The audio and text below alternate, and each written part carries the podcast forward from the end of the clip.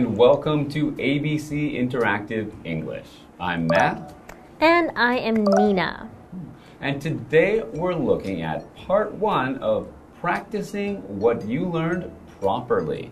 Yes, you know, speaking of that, reminds me of the company dinner when you ordered something all in Chinese by yourself. I've been practicing. I was so impressed. So, can you tell me a little bit more about how you practice what you learn? Well, usually I try to, when I learn a new word or a new thing, I try to make sure to use it right away. So I try Okay. to make sure to find a way to use it either the day I learned it or the day after. Oh, wow, that's a very smart move. What about listening to Chinese songs or watching movies in mm-hmm. Chinese? Do you do that as well? Yeah, I think it's another good way to practice is to, you know, find some music that you enjoy. So I mm-hmm. found some some music that I enjoy to listen to and also watching some great movies because you're entertained and you're learning. That's true. Okay. And what about speaking with other people? Yeah, I think uh, it's can be difficult to do, mm-hmm. but finding other people to speak with by doing something like a language exchange is a very good way to practice, and it's something that helps me to practice. That's awesome. I think that can apply to any language, mm-hmm. right? So if you're learning English, maybe you can try some of math Matt's methods mm-hmm. in learning Chinese. Okay, well, let's find out more about how to practice what you learn properly after this.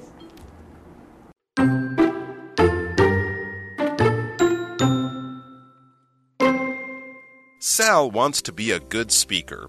He reads books, watches videos, and more to learn. He picks up a lot of useful information. Then he starts practicing what he learned. By practice, Sal doesn't say his speech the same way over and over. He knows that's just a waste of time.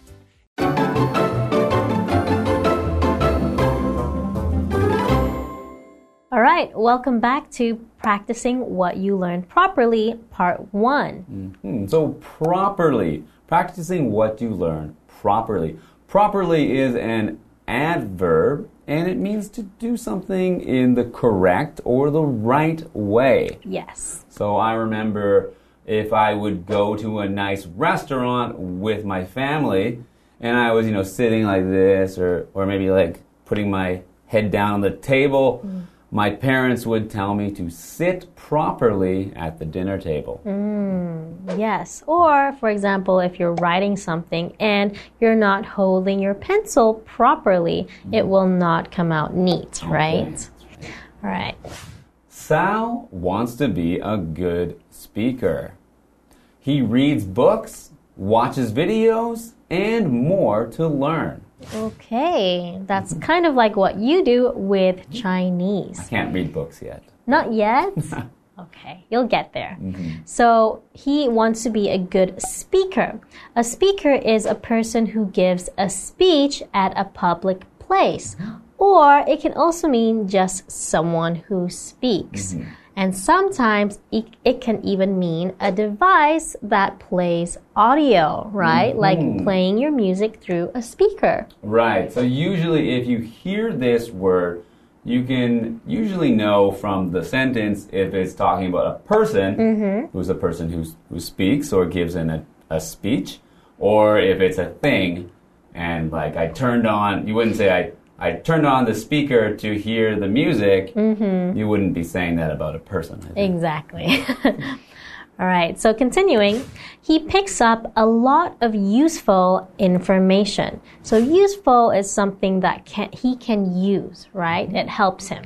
Then he starts practicing what he learned.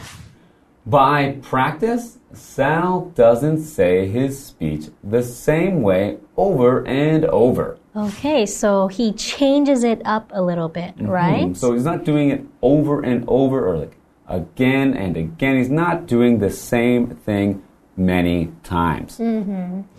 He knows that's just a waste of time. Mm-hmm. So, what's a speech? So he's practicing his speech. A speech is a sort of formal address or a thing that you say, usually to a group of people. Mm-hmm. And usually it's a longer thing. It won't be like just one sentence or two sentences. It should be a little bit longer and it's a little bit more important. Mm-hmm. So, for example, the president gave a speech on New Year's Day. All right. Okay, so also he knew that it would be a waste of time if he practiced it the same way over and over. So, waste here is a noun and it means when you use something when it's not needed or too much of it when it's not needed. So, you're wasting whatever it is. So, for example, that meeting did nothing. It was an absolute waste of time. Okay. Yes. Or you can also say you shouldn't waste money. But in this case, waste is used as a verb. hmm So there's Yes. many things you can waste a waste of time, a waste of money, Mm-hmm. uh, a waste of energy Exactly. do something that you didn't need to do. Yes. Or actually, waste as a noun can also mean something like trash, right? So if you don't need it, it's waste. You can throw it away. Mm-hmm. That's right.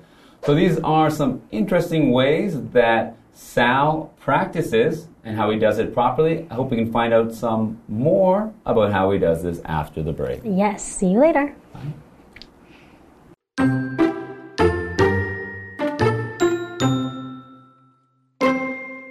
Instead, he practices properly.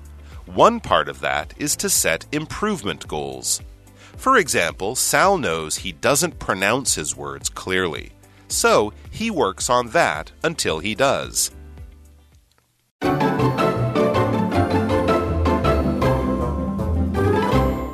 Welcome back. We are learning about a boy named Sal who wants to become a good speaker. Mm-hmm.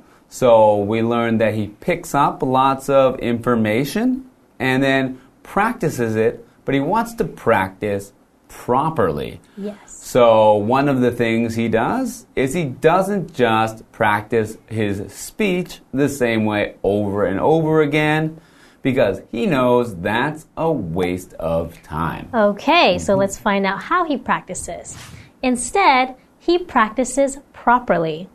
One part of that is to set improvement goals. Okay, so he is setting goals. To set something is to decide. So when he decides what his goal is going to be, mm-hmm. right? Or you can also set something aside. In this case, is to put something in a particular place or order. Okay. Yeah. So, I know when someone decides that they're going to get married, usually they decide they're going to get married, and then later they need to set the date that they are actually going to have the wedding and get married. Exactly. Mm-hmm. So they said to set improvement goals. So improvement means something that is better or something that gets better. So an improvement goal is a goal about getting better or making yourself or something better. Yes. Mm-hmm. For example, when I first started doing yoga, I set some improvement goals because I have very bad flexibility. So I can't stretch my body the mm-hmm. way I should. So every day I would set a new goal of where I can stretch my body to until I finally achieved a pose. Okay, that's Yeah. great. So you improved, which is verb meaning to get better. So you improved and improved, and now you've shown some great improvement. Yes, thank you. For example, Sal knows he doesn't pronounce his words clearly. So he works on that until he does. Until he does, meaning until he pronounces his words clearly. Mm-hmm. Yeah. So he doesn't know how to pronounce clearly. So pronounce is a verb. And it means to say a word or a letter in a particular way. Mm-hmm. For example, Like when I saw your name on the videos, I saw that it was spelled G O U L E T. Mm-hmm, my last name. Yes, how do you pronounce that? So my last name is pronounced Goulet. Goulet. Right. So many would see it and think you would read it as Goulet because it has a T mm. at the end, but it's actually a French name, so it's pronounced Goulet. Goulet. Okay, so you don't pronounce the T at mm-hmm, the end. That's right. Okay. Okay, so he doesn't pronounce words clearly. So clearly is an adverb which means in a way that is easy to understand. Hmm. So if someone doesn't speak clearly, you won't be able to understand them. And you can say, I didn't hear clearly as well. So maybe my mother called me for dinner, but I didn't hear what she said clearly. Mm. So I shouted back to her, What? Yes, or sometimes maybe it's too dark and you cannot see clearly, mm-hmm, right? That's right. So that means that it's not clear. Well, you cannot see all the way. You can't see exactly what you're seeing or be able to understand what you are seeing. Exactly. Okay. So those are some interesting ways that Sal practices. And I think we're going to learn a little more about how he practices properly in part two. Yes, so we will see you next time. Bye.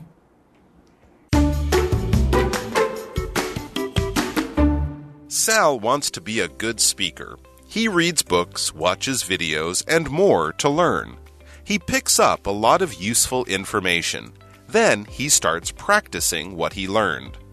By practice, Sal doesn't say his speech the same way over and over. He knows that's just a waste of time. Instead, he practices properly. One part of that is to set improvement goals. For example, Sal knows he doesn't pronounce his words clearly. So he works on that until he does.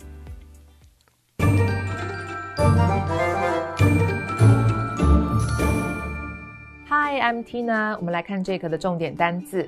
第一个，speaker，speaker 名词，演讲者、演说家。The speaker gave a good speech today。那位演讲者今天发表了一个很棒的演说。下一个单字，speech，speech 名词，演说、演讲。I made a speech at my friend's wedding。我在我朋友的婚礼上致辞。下一个单字，waste，waste 名词，浪费。What a complete waste of time！这完全就是在浪费时间。最后一个单字，pronounce，pronounce 动词，发音。How do you pronounce your family name？你的姓怎么念呢？接着我们来看重点文法。第一个，somebody wants to be a 加名词，某人想成为什么东西。be 在这里是一个一般动词，意思是成为、变成。我们来看看这个例句 ：Nora wants to be an influencer。Nora 想要成为一位网红，influencer 就是网红。下一个文法，pick up 学会、学到，这是一个可以分开的动词片语，意思跟 learn 类似。我们来看看这个例句：I want to pick up some new skills。我想要学习一些新技能。最后一个文法，over and over 一再的， 这是一个副词片语，也可以说 again and again。我们来看看这个例句：Amy listened to the new song over and over。Amy 反复听着这首新歌。以上就是这一课的重点单词跟文法，我们下一课再见喽，拜拜。On the west of Tunghai University is Tunghai Villa Shopping District. The shopping district is a great place for shopping and food. You can find anything from traditional street food to special restaurants. Tunghai Lianshin Ice and Chicken Feet Galantine sells delicious braised foods such as dry tofu and chicken gizzard. Across the street is a shop called Bean Taro Balls and Grass Jelly. Their shredded ice with taro balls and grass jelly is great. Tunghai Pork Belly Bun serves pork belly buns in many flavors, such as chicken leg filet, beef, pork belly, and lean meat. You can also add an egg with the bun. Other types of cheap and delicious food can also be found in the shopping district, such as sweet potato balls, octopus balls, and large chicken fillets. There are also many drink stands and tea shops for visitors to choose from.